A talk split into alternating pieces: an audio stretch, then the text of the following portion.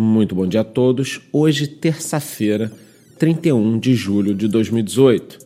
Esse é mais um episódio do podcast do canal 59 Segundos Economia à frente de seu tempo. Bom, vamos iniciar aqui as informações pela cotação do Bitcoin, que teve uma leve baixa durante a madrugada, saindo da faixa de 8.130 dólares para 8.080.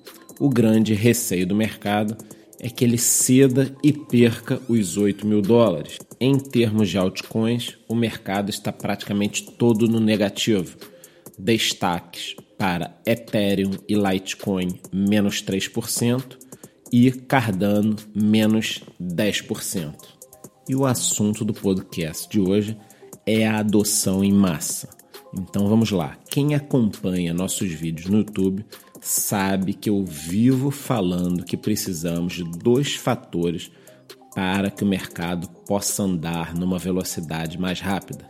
Seriam eles investidores institucionais, ou seja, muito, mas muito dinheiro mesmo, e a adoção em massa, que seria a utilização pelas pessoas em geral, ou como diria o pessoal do programa Pânico, o afegão médio, o cidadão comum.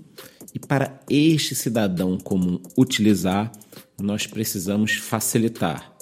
Eu tenho boas notícias de que a HTC lançará já nas próximas semanas o seu telefone com uma carteira nativa, cold wallet, suporte automático já para Litecoin, Bitcoin e Ethereum, inclusive o Charlie Lee do antigo projeto da Litecoin, foi o criador participará do projeto da HTC Êxodos.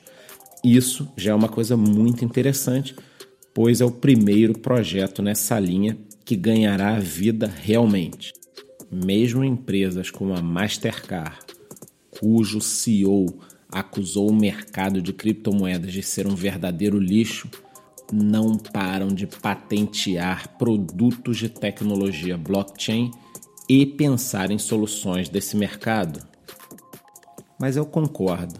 Uma coisa é você escutar essa opinião no meu podcast.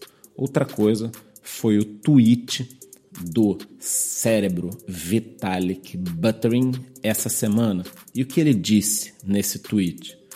Ele afirmou que a adoção em massa das criptomoedas é inclusive mais importante do que a aprovação de qualquer fundo de investimento nós veremos esse mercado andar quando qualquer pessoa puder comprar numa lojinha um cartão de 5 a 100 dólares em criptomoedas.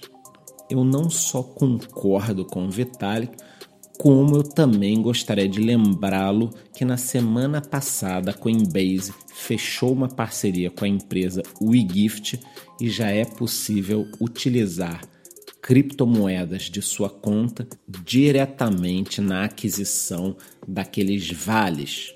No caso, você pode comprar diretamente vales da Uber, Carrefour, Nike e mais de 100 empresas. Ou seja, esse processo já começou.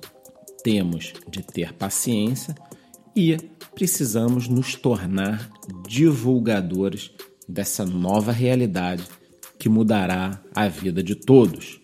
Se você quer saber dessas notícias sempre em primeira mão, entre no nosso grupo do Telegram. Por hoje é só. Muito bom dia.